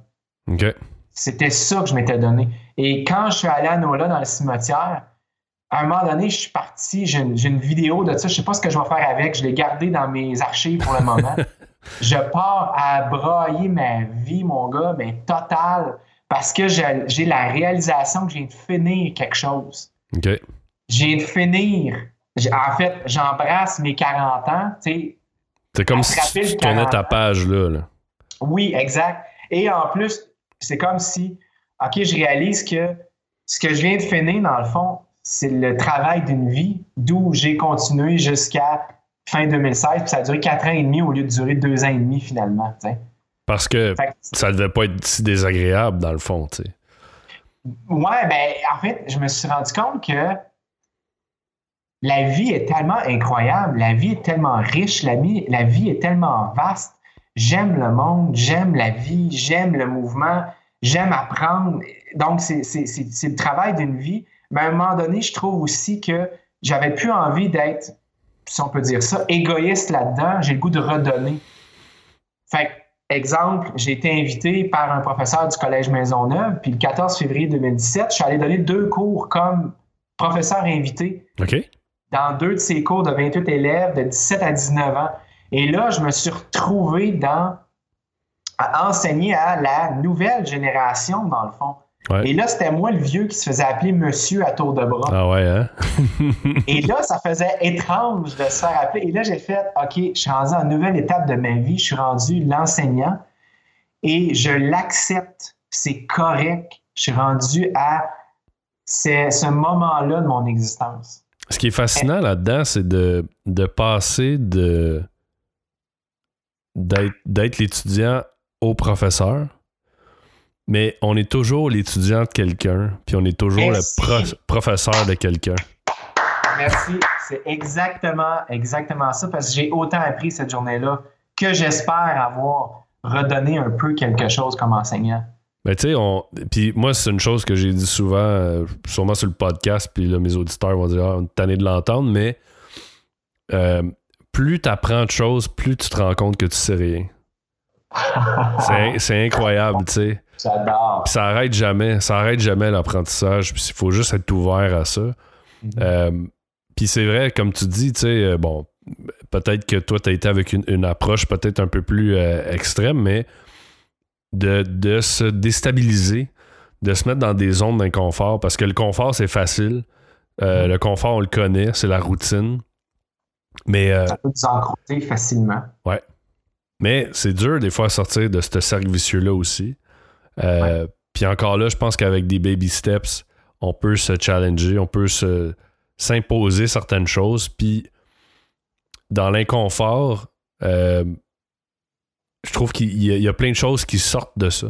Parce que c'est exactement ce que tu abordais, excuse-moi, avec Dominique Scott dans un autre de tes podcasts, qui disait euh, c'est au moment où je sentais qu'il fallait que je saute parce que j'aurais été trop confortable dans un gros salaire, puis j'aurais pu être capable de prendre le risque de devenir travailleur autonome. Et, ouais. ben, c'est un peu ça ma décision que j'ai prise en 2012. Je commençais à augmenter, puis j'ai fait OK, si je le fais pas là, je vais trouver une zone de confort, puis je serai plus capable. Ouais. Puis des fois, on le fait pas pour euh, les bonnes raisons. C'est sûr que on revient un peu, mettons, au sujet de l'argent. C'est sûr que ça en prend. sais comme on dit au début, euh, si, euh, si on n'avait pas besoin de vendre des, affaires ou d'offrir des services ou ainsi de suite, on pouvait juste donner ce qu'on a donné, ça serait génial. Bon, il y en a qui seraient probablement paresseux, mais ça, je pense que ça fait aussi partie, partie de la nature de, de certaines personnes. Mais, tu sais, tu as dit quelque chose tantôt, tu disais j'avais pas, tu sais, j'avais le, peu d'argent que j'avais, je, le réinvestissais dans, dans, moi-même, tu sais. Moi, je fais partie des gens qui. Euh, moi, je consulte un psychologue, je consulte un massothérapeute de façon régulière. Puis il y a des gens qui vont dire ah, j'ai pas l'argent pour ça. Ben, va pas au restaurant une fois par semaine, puis tu vas avoir l'argent pour le faire, puis tu vas investir dans toi-même, tu sais puis tu vas investir dans ton évolution, tu vas investir dans ta santé, tu vas investir dans ton amélioration à toi. Mais ça, c'est des choix que les gens font. Va pas, va pas prendre un café au Tim Hortons à chaque matin, puis tu vas avoir l'argent d'aller voir un massothérapeute ou d'avoir un entraîneur privé ou d'avoir le service que tu veux. C'est juste que les gens prennent pas cet argent-là, au même type que les gens prennent pas le temps d'investir dans ce genre de choses-là.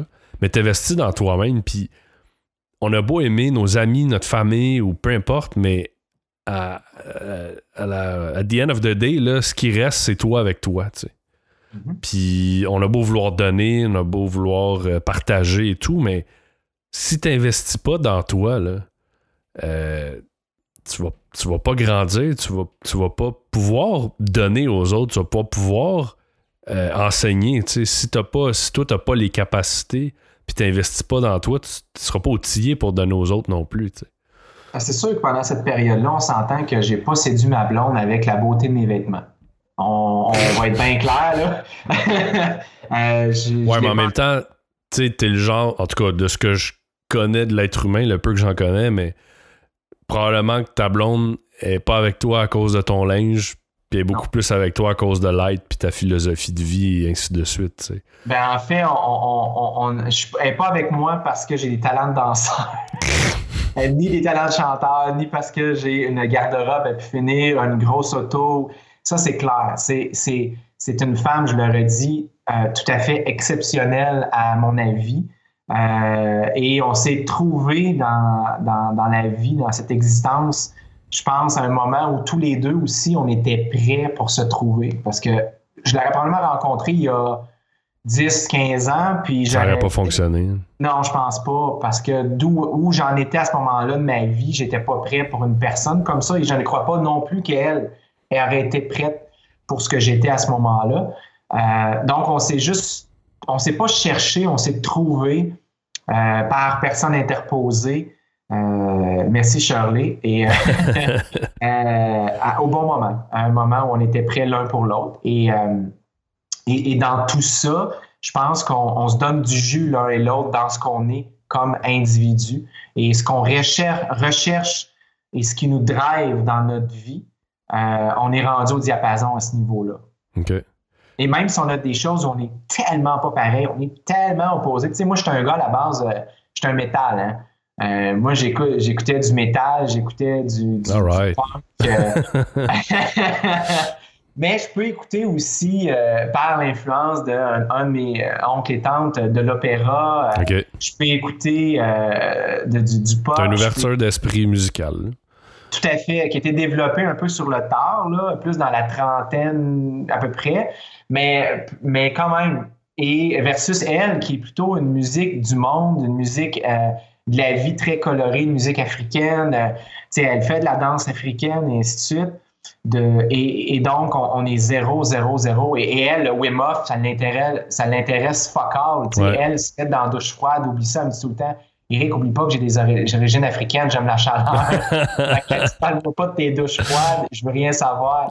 Mais dans, on, se respecte totalement dans nos différences et on, vient se rejoindre dans ce qu'on a où on est plus symbiotique, je te dirais. Oui, mais c'est normal. C'est ça aussi qui permet, je pense, aux gens de. Tu sais, tantôt, tu disais qu'elle te pousse dans le dos quand t'en as besoin, puis toi, tu fais la même chose. Mais c'est ça qui fait que tu te challenges dans la vie, euh, que, que tu vas te questionner, que tu vas euh, faire grandir l'autre, tu sais.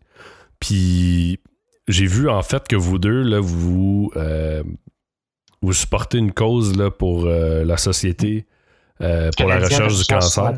Oui, tout à fait. C'est vraiment cool comme cause. Puis je pense que là, vous, votre, votre prochain objectif, c'est d'ici le mois de juin, si j'ai bien lu. Oui, ben en fait, on a commencé à embarquer là-dedans à l'été disons, officiellement, au mois d'août, septembre 2016, on a un objectif de 18 900 à amasser. Wow, quand même. Pour la recherche, oui, quand même assez important. Euh, et euh, là, on, est autour de 10 000. Il nous reste à peu près deux mois et demi pour finir, dans le fond, le, dernier bout qui nous reste d'ici le 5 juin 2017. OK. Euh, et on avait l'une de mes cousines qui a le cancer du sein, mais bonne nouvelle, elle, l'opération a fonctionné. Ils ont réussi à enlever ah. le cancer avec une mastectomie partielle. Ils n'ont même pas eu à enlever tout le sein. OK. Euh, il n'y a pas si longtemps. Euh, c'est, euh, écoute, j'espère que je ne me trompe pas, mais c'est à peu près autour de décembre, janvier. Et donc, elle, c'était en trois étapes parce qu'elle avait un cancer du sein de stade 3. Donc, c'est juste avant le dernier stade 4 où là, malheureusement, il y a des métastases un, peu partout de ce que j'en ai compris. Il n'y a plus grand-chose à faire. Fait ils l'ont pris juste à temps. Et elle est devenue notre héroïne dans tout ça. Elle, fait preuve de, elle a fait preuve d'un optimisme, d'une joie de vivre euh, et d'une force incroyable. D'être euh, d'être des gens dans une cause comme ça qui ramassent des sous quand c'est la première fois et tu un fuck all, un zéro pour t'appuyer, un réseau, excuse, pour t'appuyer là-dedans pour avancer de l'argent. Les gens qui ne l'ont jamais fait, vous avez juste aucune idée à quel point c'est difficile et ça demande du temps et de l'énergie. En même temps, quand une personne comme ça qui est en train de se battre, entre guillemets, contre le cancer, ça, aide un peu. Ouais, tu fais comme, OK, gars, c'est vraiment tough, je suis fatigué, euh, j'ai une job à temps plein, puis c'est en train de devenir une job minimum à temps partiel, sinon à temps plein à certains, à certains stretches. Ouais. Mais là, tu fais, ouais, OK, regarde, ta gueule, Eric. ouais, ça remet les choses en perspective, mais c'est quand même bon si vous êtes rendu à 10 000 sur 18 à peu près. Puis là, on a euh, le, le, à Pâques, on fait une grosse, grosse activité de quatre jours où on va être dans une activité d'épicerie dans NDG. OK. Et, euh, pendant quatre jours, donc jeudi, vendredi soir, samedi, dimanche la journée. On a fait déjà une activité de trois jours comme ça. Et euh, c'est d'une une intensité hallucinante parce que il y a des gens qui arrivent à la caisse où on est là, puis on dit, c'est une expérience humaine. Hein. Faire ça dans les épiceries, c'est hallucinant. Quand, quand tu t'impliques à fond émotionnellement, là, puis qu'à chaque personne qui passe, tu dis Bonjour, vous allez bien? Euh, est-ce que vous désiriez faire un don pour la recherche sur le cancer?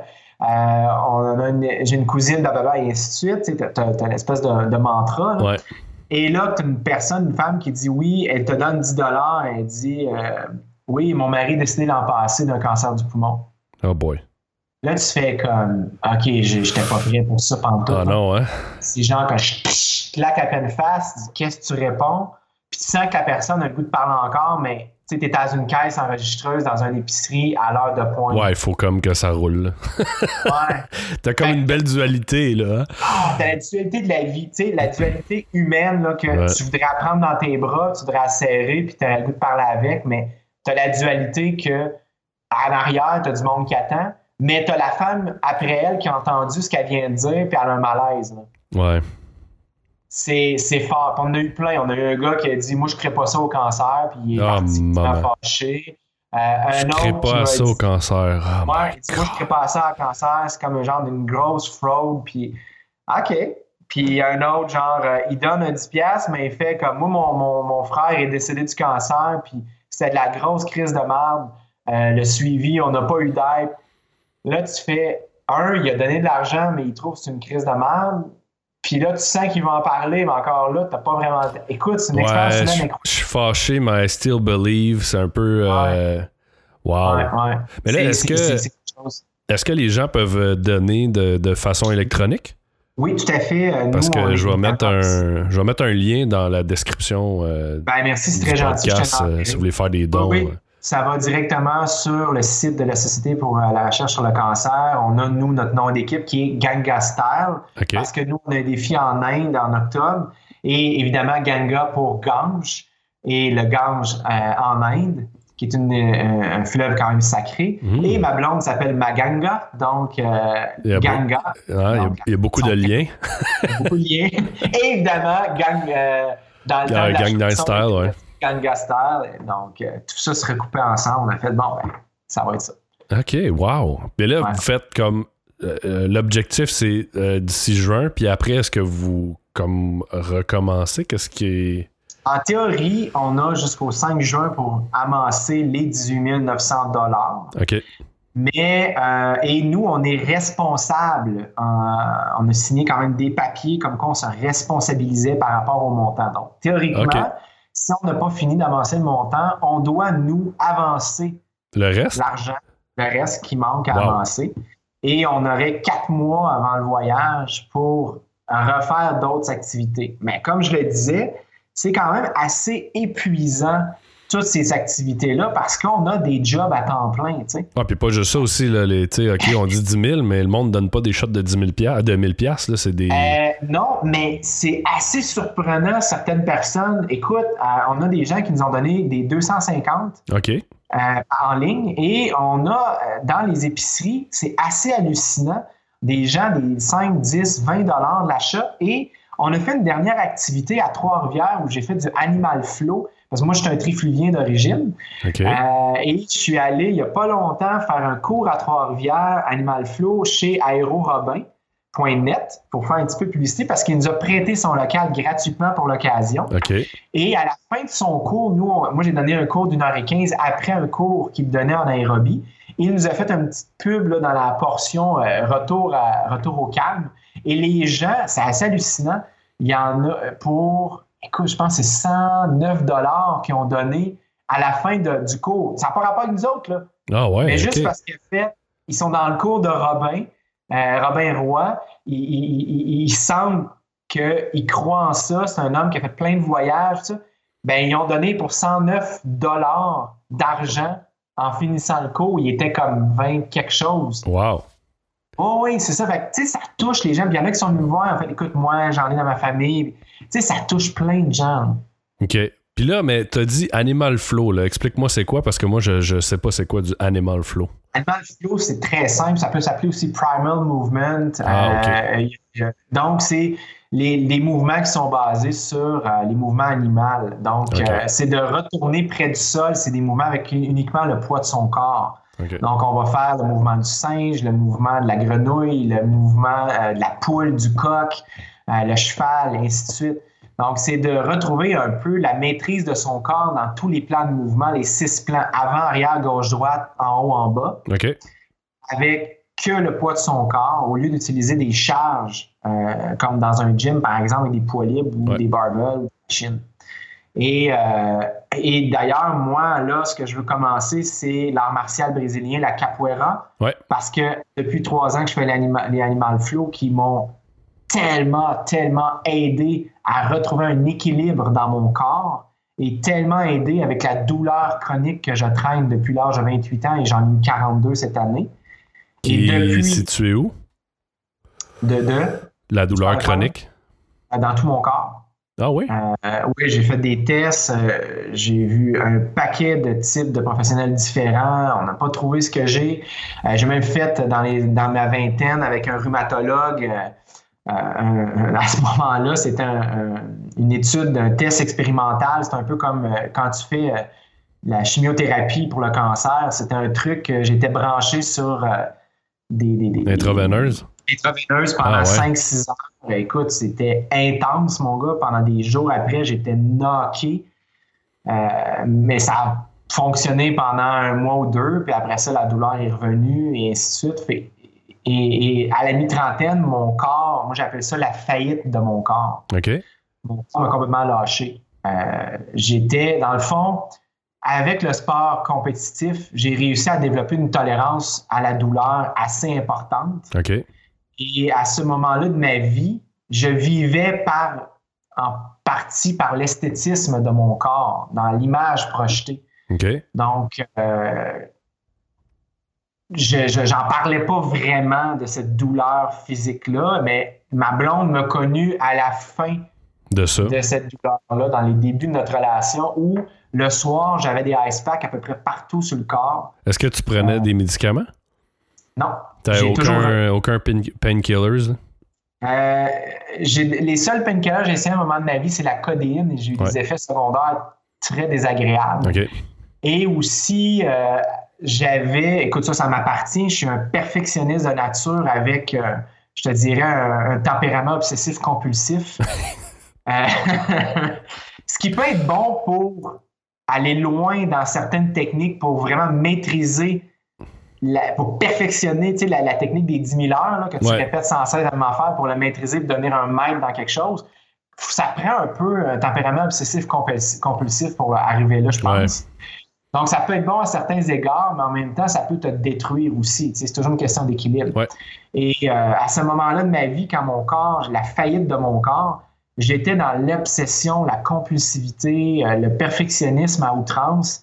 Et j'en suis arrivé à me détruire physiquement et mentalement, mais personne ne s'en rendait vraiment compte parce que j'arrivais à le cacher. Un bon poker face.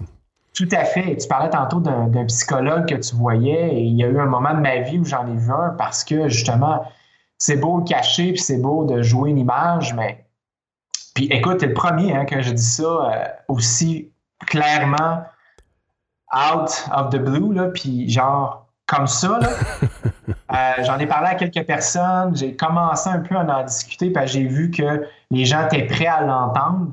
Mais de le dire comme ça en nom, là, t'es le premier. J'ai, Mais tu vois, euh, J'ai jamais fait ça encore. là. le, le pire là-dedans, c'est que, tu sais, euh, ça faisait partie des trucs. Tantôt, tu disais pourquoi moi, tu sais, pourquoi tu voulais me voir, pis ça. Puis, tu vois, ce genre de moment-là, c'est le genre de moment qui va faire réfléchir quelqu'un. Puis, j'ai, euh, encore une fois, il y a deux semaines, j'ai quelqu'un qui m'a écrit, m'a dit il y a un de tes podcasts que j'ai écouté, puis ça m'a permis de sauter. Puis de faire ce que je voulais faire depuis longtemps, mais là, avec les enfants, puis puis ça, je repoussais le moment, mais il dit ton podcast a fait que je l'ai fait. Mhm. Puis ce genre de message-là, ça, c'est ma paye, tu sais. Puis c'est ta paye aussi, dans le sens que le moment que tu viens de partager, ben, il y a quelqu'un qui vit peut-être la même situation ou qui a déjà vécu la même situation, puis ça va juste le faire déclocher dans son esprit. Puis après ça, ben, le, le but de, de ce podcast-là, c'est un peu ça. Si ça peut faire Mais- réfléchir des gens, ben, go. C'est, drôle parce que j'écoutais un autre de tes podcasts, tu disais il y a une certaine proximité qui se crée, une, une fausse proximité par le micro, par les vidéos avec YouTube et, et toutes les sortes de vidéos, dans le sens où Ouais. les gens ont l'impression de nous connaître et moi j'ai l'impression de connaître certaines personnes que je suis depuis longtemps, mais en fait on les connaît pas vraiment parce qu'on est, on- on- on- c'est une image que l'on voit ou c'est une voix qu'on l'entend. Ouais.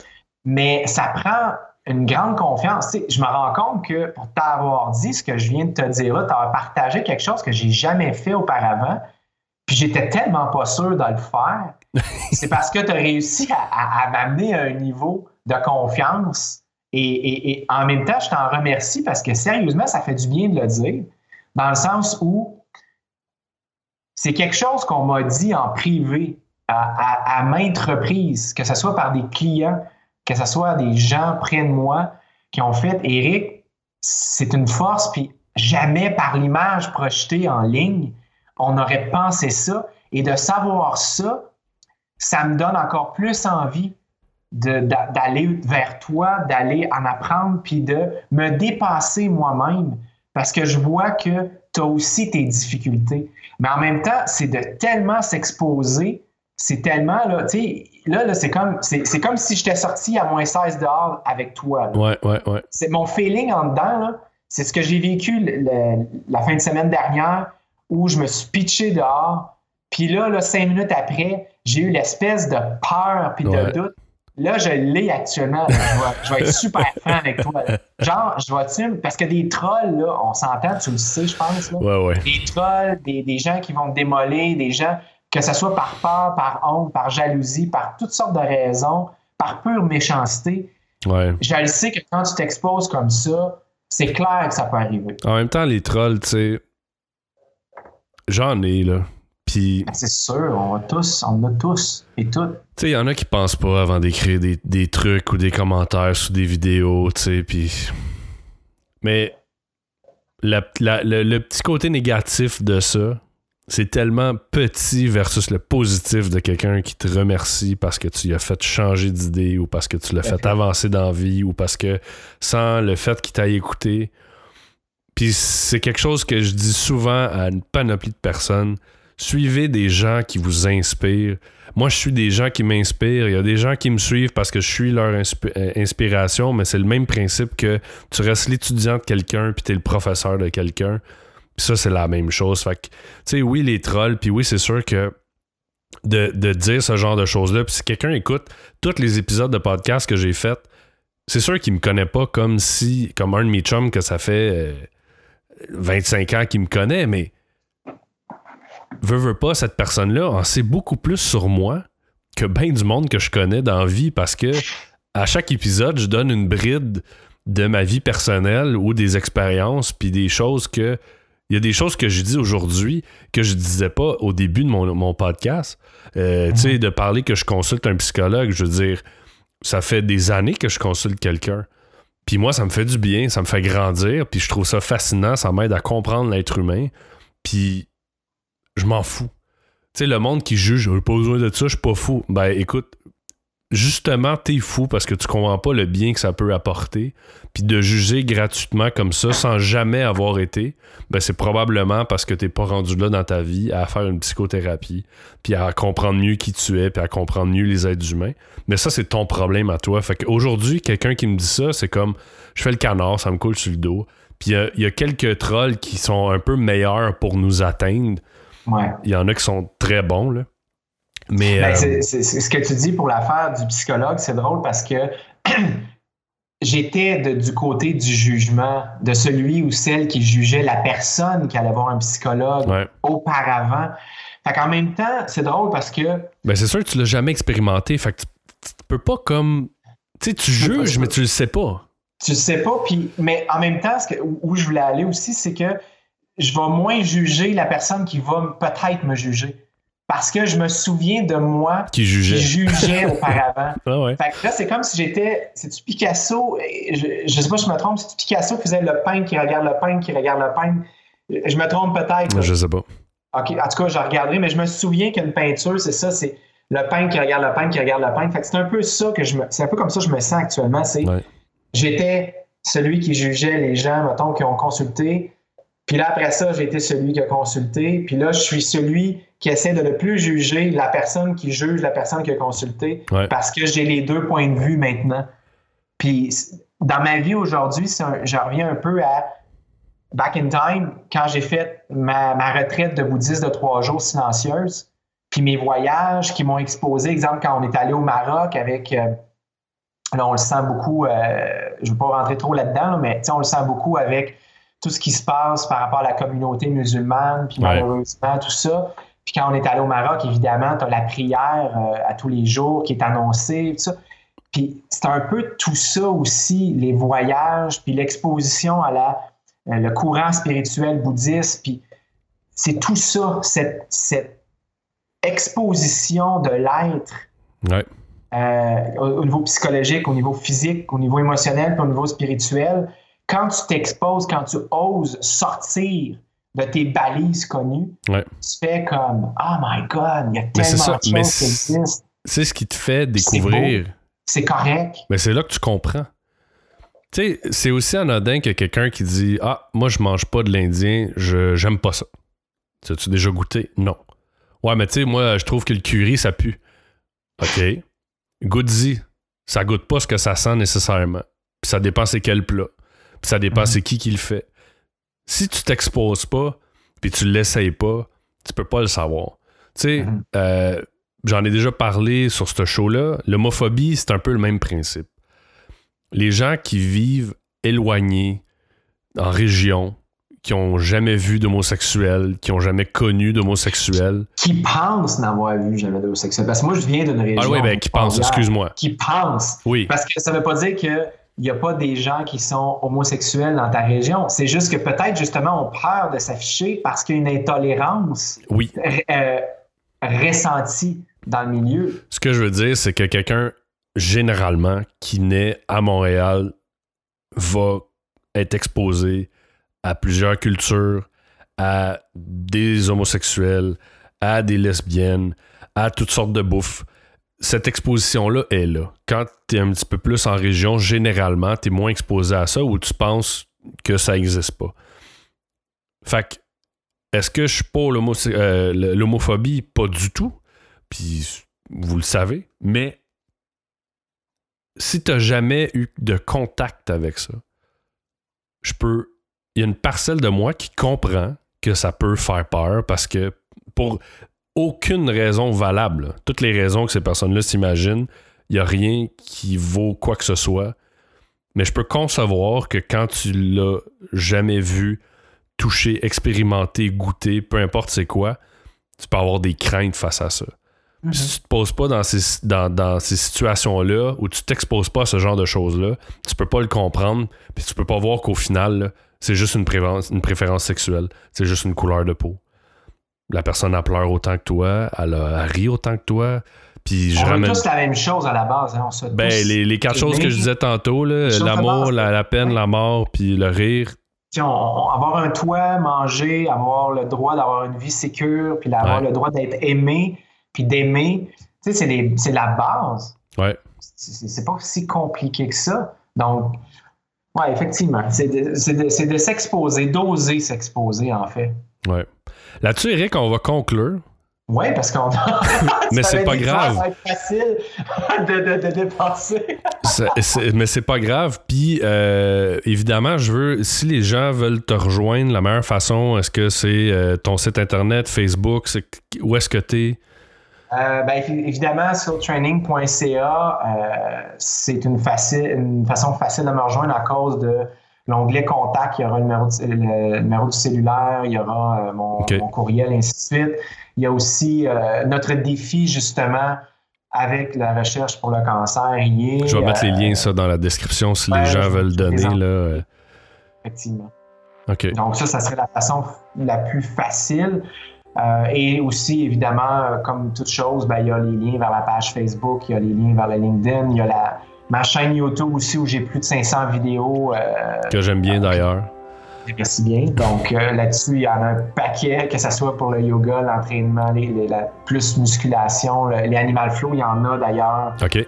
Il y a des recettes, euh, que ce soit végétaliennes ou non végétariennes, non végétaliennes ou, végé- ou végétariennes. Bref, il y a, il y a mes Il y en a vidéos pour de tous les voyage. goûts. Oui, ben les vidéos de voyage, si tu veux voir euh, tout ce qui m'a inspiré à travers le monde, il y en a aussi. Donc, bref, il y en a. OK. Ben, un gros merci, Eric, d'avoir été là. Ben, merci à toi. Puis, euh, écoute, on se refait ça euh, anytime. Yes. Ben, la prochaine fois, comme j'ai aussi commencé un podcast, Ah oui, j'en ai vrai. juste deux à J'ai débuté en 2017. Ouais, Ben, c'est correct. Comme je disais tantôt, il faut commencer un moment donné. Exactement. Un gros merci, Eric. Ciao.